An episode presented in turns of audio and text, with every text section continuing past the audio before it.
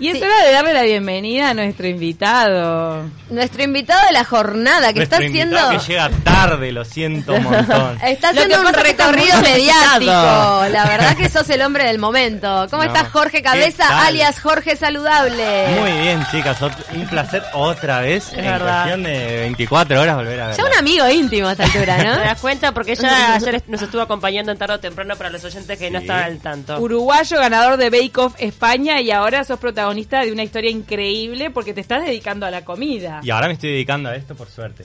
La Y ahora va sí. a ser Puedo eh, decir que me dedico a la cocina. Conductor de un formato televisivo nuevo. ¿Esa Ah. primicia se puede dar o Se está puede medio dar, se puede- bueno, se puede dar Ay, porque de hecho ya está, ya está, antes de venir para, para Uruguay, MediaPro, que es la productora, una de las Wow, productoras más enorme. importantes que hay en, en Europa, me, me propuso hacer un piloto de un programa de televisión que De luego cocina, va a ser vendible- de cocina de mi estilo Jorge Saludable trasladado pues a la tele. Y el formato está muy bueno porque se trata de, de hacer mi estilo de recetas muy rápidas va a haber público eh, va a ser en plató va, va a haber público pero lo bueno es que no voy a ser yo el amo del universo que sé todo y tal sino que ese día por ejemplo si hago una receta eh, que lleva gluten entre ese público va a haber un experto en eso igual me lo invento un endocrinólogo va a haber una paciente que tiene celiaquía va a haber y Qué entonces buena. va a haber interacciones y va a haber una, una información adicional O sea a que esa es receta. salud y gastronomía. Y es salud y gastronomía. Está muy bueno. Sí, y debates y tal, pero da un formato muy divertido y dinámico. la Jorge, que- bueno, mucha gente te conoció acá nuestro país por ser ganador de Bake, Bake Off España, Sí. pero sería interesante poder conocer un poco tu historia. Te fuiste hace muchísimos años para España, tenías apenas 20 años. Apenas 20 años tenía, es verdad, y, y, a- y apenas había dejado la facultad de Derecho. Nada que ver. ¿no? Facultad de Derecho. Sí, de, comencé muy, muy jovencito, no sabía muy bien lo que hacer, la verdad. Pero tenía muy claro que a mí lo que me gustaba era la salud, la nutrición, la, todo esto. Y bueno, que quería venir a. que quería irme a Europa también a, a viajar, a recorrer, A a, buscar la vida. A buscarme la vida. Sí, O sea que te fuiste sabiendo lo que sabe cualquier joven que le gusta la cocina por, por la experiencia de su casa, ¿no? Cocinaban bien en tu casa, Sí. no decías. Te Cocina. fuiste a Europa, ¿cómo fue llegar al viejo continente solo, con 20 años, un gurí del interior de nuestro país? Claro, llegué, llegué a, un, a, un- a una Barcelona, que una ciudad cosmopolita gigante, yo venía de un lugar tan pequeñito que me sentía muy chiquitito. Y fue caótico, claro, vivir una experiencia así que no conoces a nadie llegar a Barcelona eh, sin, sin saber qué vas a hacer, pues no puede salir nada bueno de ahí. ¿Cuánta Bueno, plata sí. llevabas en el bolsillo? Llevaba muy poco, creo que llevaba 300 euros. de 300 ahora. euros y ahí, a- y el de ahí, mundo por y de ahí contaba que parte de eso iba destinado a algún lugar que, que consiguiera para dormir. Para, para un, bueno, lo primero que gasté fue en un teléfono Alcatel, Ah. el, el más barato que había, 25 euros creo que costó, para poner tarjeta y decirle a mi mamá que estaba bien. Que que- había Claro, un mínimo contacto y, con la familia. y claro, y después eh, no tenía experiencia profesional, tenía que trabajar de algo. Y entonces dije, bueno, si quiero estudiar, primero tengo que trabajar y ganar algo de dinero para poder vivir. Entonces, ¿qué hice? Pues me inventé un currículum falso. No lo hagan en Pará, ¿vos casa. tenías papeles en ese momento? Sí, sí, tenías el tenía. pasaporte europeo. Claro, tenía pasaporte Podrías europeo. haber ido preso. Mirá que hace poco a una... ¿Qué, fue la funcionaria de dónde que la mandaron presa por inventar en el currículum? Ah, sí, sí, verdad. Bueno. Pues, pues que, me, que me esposen, pero en ese Ya. momento la Ahí necesidad hizo Ay, que sí. pusiera en mi currículum que tenía una amplia experiencia en, en, en trabajos como hostelería, porque otra cosa ni iba, ni iba a inventar. Claro. Y nada, empecé a muy trabajar. amable, así que re Pero a trabajar como, como Aparte mozo. llamás a un a par de amigos mozo. y decís, si te Sí. llaman por referencias, Claro, así que trabajé que sí, que ahí. trabajé, claro. Entonces empe- fui a, a un lugar eh, en, en- en el centro de, de Barcelona, que era un restaurante ítalo-argentino. Y me dijo el, el dueño de- del restaurante, mira, necesito a alguien para esta noche justo. Le dije, no tengo planes, perfecto. Le dije, mira, te explico cómo va. Dice, si lo haces bien, te hago un contrato de tres meses, después de seis y después indefinido. Si no me gusta cómo lo haces, te doy 25 euros y tan amigo. Y Perfecto. yo pensando, me da 25 euros. Me sirve igual. Pero me sirve igual, porque no tenía Claro. mucho dinero, así que genial. Esa Bueno, experiencia. esa experiencia es mi primera. Para el currículum. Esto ya lo puedo poner en mi currículum. No, y es verdad. Y fue, y fue muy bien, porque Te terminó fue la noche, pensé que me iba a echar y me dijo. Tengo que dudar sobre el- toda la amplia experiencia que tenés en tu currículum, Ah, pero... o sea que te Claro, un poquito. me dijo, pero lo hiciste bien, a la gente de, yo me guío por, me dijo, yo me guío por sensaciones y me gustó y le gustó a la gente cómo trabajaste y te voy a tener a prueba, así que bueno, y ahí comenzó mi, mi carrera con ellos porque estuve como cuatro años trabajando en ese lugar y llegué a O sea que tu principal herramienta ahí fue tu idiosincrasia de uruguayo, tu amabilidad, Sí, el don de sí. gentes en y algún creo punto que eso es lo que me ha ayudado en, a lo largo de mi vida. en la vida. Para mí es muy importante los valores que, que nos enseñan acá, que nos inculcan, seguir siempre con humildad, trabajo duro, y es lo que siempre he hecho de que estoy ahí hace 17 años. He trabajado siempre muy duro, de una forma muy humilde, siempre pensando que todavía me queda mucho por aprender, aún lo sigo pensando y por eso me sigo formando, sigo aprendiendo, y es la, es la forma también de, de, ¿no? de, de ser bien aceptado siempre, ser bien recibido, de que la gente te quiera, que, que empatice contigo. Bien. ¿Cuál fue el momento más triste que te tocó vivir en esos primeros tiempos en España, como un joven de 20 años? Y el primer año es muy duro porque te alejas de todo lo que conoces, estás muy lejos de tu familia, estás solo, estuve solo mucho tiempo y a, a pesar de que vas conociendo gente, igual te sentís solo, esa sensación de que aunque estés rodeado no, no, no te sentís acompañado. Y es muy duro lidiar con eso. Con 20 años, por un lado tenés muchos proyectos en tu cabeza, querés conseguir muchas cosas, querés viajar, tenés toda la ilusión, que por suerte la sigo manteniendo, de hacer muchas, muchas cosas. Eh, pero en ese momento luego tenés que hacer a nivel emocional una maduración, ¿no? De, de hoy por hoy yo soy muy consciente de lo que tengo, adoro a mi familia, me siento muy afortunado por todo eso y, valoro mu- mucho más las pequeñas cosas. Creo que es un máster lo que haces cuando te vas solo y, y tenés que aprender y reflexionar sobre muchas cosas. ¿Cómo, ¿Cómo es tu, tu vida social? Por ejemplo, ahora tenés muchos amigos y cómo lo balanceas eso con la fama. O sea, porque me imagino que en España también ahora sos una figura. Después de haber ganado Sí. Bake Off, que es un reality popular. Me ha, me ha dado mucha popularidad. No he, no he tenido en mi vida demasiados amigos, lo que se dicen amigos, ¿no? Creo que amigos tengo muy poquitos, siempre tengo un círculo muy muy cerrado. Mis amigos siguen siendo mis amigos cuando era No, chiquitito. Y, y allá tengo algunos que otros amigos, muchos, un jugador de muchos- fútbol, te voy a decir. muchos conocidos.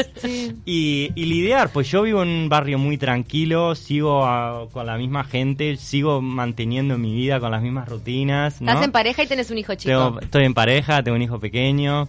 Y entonces es fácil lidiar cuando para mí esto no cambia nada. Es algo, creo que esta especie de fama ni me creo famoso, ni mucho Pero te menos. paran en la calle, como te piden recetas. Sí, te piden tren. fotos, te, piden te piden de recetas, te, te saludan. Te comentan si hicieron una receta tuya.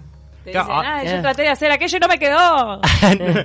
Yo, a ver, me siguen, claro, mucho por, por redes sociales. Entonces muchas veces ya directamente por redes sociales me... me Porque me vos ya eras Jorge saludable antes del Claro, Bake Off, tu eso hay que decirlo. tu pase Claro. a Bake Off se da por Jorge Saludable, Claro. que es tu canal de Instagram, lo arrancaste a través de esa red social. ¿Cómo es que nace en vos esa iniciativa, esa idea de decir, bueno, me voy a poner a cocinar, aunque nunca fui a aprender? En realidad, tu conocimiento venía de. Sí, de la sí, casa, era, ¿no? era, era innato. Se me daba muy bien siempre la cocina, pero no, había estudiado cocina. También creo que a veces conozco grandes chefs hoy por hoy en, en España, de incluso algunos de estrella Michelin, que no han estudiado cocina, que simplemente han, han empezado desde abajo. En el hacer. Y el que vale, vale. Yo creo que en la vida a veces hay una cuestión de actitud que no la cambia ningún tipo de carrera, ninguna... Y como no, de olfato y pasión.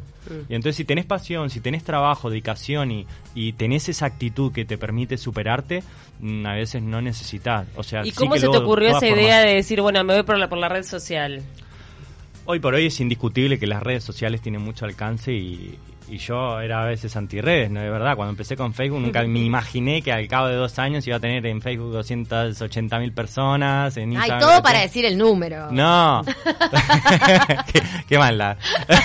Eso por haber Qué llegado tarde. Yo sabía que hoy me iban Alguna a dar. venganza iba a Dice, por llegar tarde me están dando. Nah. No, para recalcar, 280 mil Eh, no, no seguidores. sé, ni, ni sé cuándo. Ahora no, debe no estar se en trata más. de números. Para porque- la red social fuerte es Instagram. Para Sí, todo hoy- tu. tu información de sí, las recetas. a mí hay algo que no me gusta demasiado a veces cuando me dicen, ¿por qué seguís con no las redes como, como redes en sí mismas? ¿Por qué seguís con Facebook si Facebook está pasando de moda y ya ahora la, la moda es Instagram? Yo cuando empecé no empecé para ganar likes ni seguidores, y empecé para ayudar gente. Empecé a hacer menús y dietas de menús semanales para gente que no se puede pagar un nutricionista y eso fue muy bien, muy bien de que hoy por hoy me siguen de más de 60 países y me envían tantos mensajes bonitos de agradecimiento de lugares recónditos y me dicen, gracias a vos cambió la alimentación no mía, sino de mi familia, porque empecé a hacer cosas, mi hijo que estaba súper gordo ahora hace deporte y está mejor y le mejora su autoestima. Bueno, mensajes que si yo si no los leyera me quedo con tantas cosas, incluso una vez después de ganar me llegó un mensaje y eso dije, por eso tengo que contestar y por eso las redes sociales son personas y no para mí no pasan de moda ni son personas que están ahí, creen en Claro. vos, que te siguen y, y la ayudas. Y un día me llega un mensaje también que me conmovió mucho de una de una familiar de un paciente que se murió en, en la UCI donde yo trabajaba y me dijo que nunca me pudo agradecer cómo, él- cómo había cuidado a su papá. Claro, si yo hubiera no visto ese mensaje, no le hubiera podido decir que había sido un placer, que esperaba que, que ella estuviera Claro. bien, que hubiera superado el duelo y tal. Entonces creo que hay veces que esa línea de las redes sociales en sí. Yo ha- hago las cosas para, para ser feliz yo, para ser feliz a la gente, ¿no? Para ayudar en lo que pueda. Y, y las redes sociales ayudan, pero hay que tener responden. hay que tener muy claro el, el motivo, ¿no? Porque por el cual estás haciendo esto. ¿Para por qué? Ese, por ese mensaje que mencionás, se ve que también cuando, cuando trabajaste como enfermero lo hacías con mucho amor Sí. y con mucha dedicación. Para mí, el, por eso luego lo dejé, lo, lo dejé también, ¿no? Porque había perdido la ilusión. Para mí, creo que cuando haces algo y lo querés hacer bien, es importantísimo que tengas pasión, que tengas ilusión, que te levantes cada día y sientas que lo que estás haciendo te aporta esa felicidad. Y cuando dejas de sentir eso, algo hay que cambiar. Y yo lo hice. Pero mientras estuve trabajando en eso, lo hice con mucha dedicación, con mucha pasión, con mucha alegría y eso también hizo que me desgastara mucho. Soy Claro. una persona que vive todo con mucha intensidad que- y entonces sentí que me hizo mucho desgasto muchas cosas, muchos problemas que hay en sanidad, que Uy, sí. querés cambiar cosas y hay veces que sentís que, claro. que luchás contra contra Goliat, ¿no? Y, y eso a mí me hacía me hacía mucho daño que porque veía que el paciente exacto, Claro. exacto. Y eso a mí me dolía mucho. Entonces Bueno, y a que- partir de allí, entonces, de ese canal, es que te llaman para Bake Off y te metes en ese camino que este, me imagino que también debe haber sido difícil, un desafío, Tal cual. eh, un aprendizaje y lo terminás ganando. Eso es como... Eso era que yo decía a mi familia, nos vemos la semana que viene. Porque Claro. no, cuando entré, Claro, no, no, claro, no sé qué, porque digo, no, la semana que viene vuelvo. Primero ¿Es como un internado? ¿Es como un internado? Es como un internado, tenés que estar ahí. Yo estuve dos meses alejado de mi familia, en- metido ahí en, en un pueblito pequeñito, en Torremocha del Jarama, en Madrid. Recordemos, para quienes no saben, que Bake Off es una competencia televisiva, una especie de reality que tiene que ver con la repostería, que es mucho más difícil que la cocina en general. Es súper científica. Es una ciencia exacta. Es muy, Ciencia muy, exacta. muy, muy exacta y claro, el, el añadido de hacer un concurso así de pastelería son los tiempos. Para hacer algo en pastelería Ay, se necesita mucho ¿qué tiempo. dije? Dije no, dijiste bien, dijiste Pastelería. Igual metemos algo de rosticería también. En No, es- unas croquetas. Claro. Bueno, hamburguesas un día en una prueba.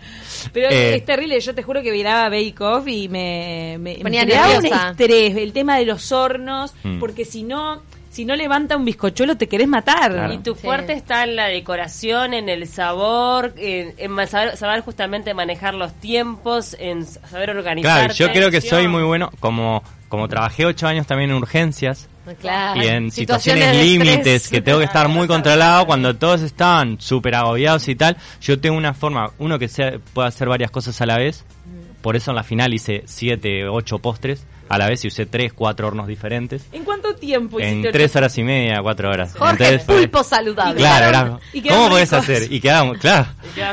La prueba que gané.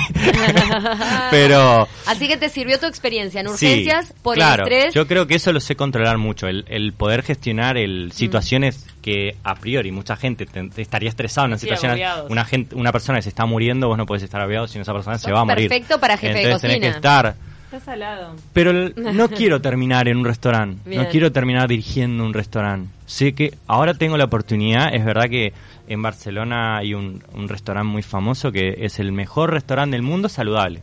que Es del de Xavier Pellicer y me invitó a trabajar con él Wow. una temporada y es un privilegio y me encantaría ir un tiempo para aprender, como Claro. todo, a mí me encanta aprender, pero yo quiero terminar con mi pastelería saludable, con mis cosas y, no, no Con- pido con no pido mucho más, claro. forma también lo sí, sí, con la comunicación que también me gusta mucho. Del ámbito pero de la salud también sacaste todos tips para justamente a, a tus recetas este, tener en cuenta esto de lo saludable. ¿Eso fue considerado al momento de puntuarte en el Bake Off?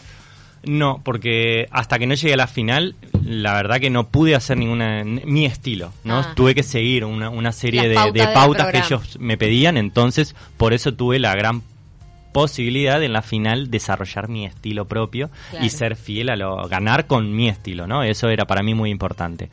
Pero no pude durante el programa hacer hacer mi Hacer estilo de uso. recetas, así que no fue un factor que me hubiera ayudado. Nos está mandando eh, un, un oyente, Gabriel, nos mandó tu separado al nacer, un hermano tuyo, uruguayo. ¿Quién Que es? se llama Emiliano Albín, jugador de Peñarol.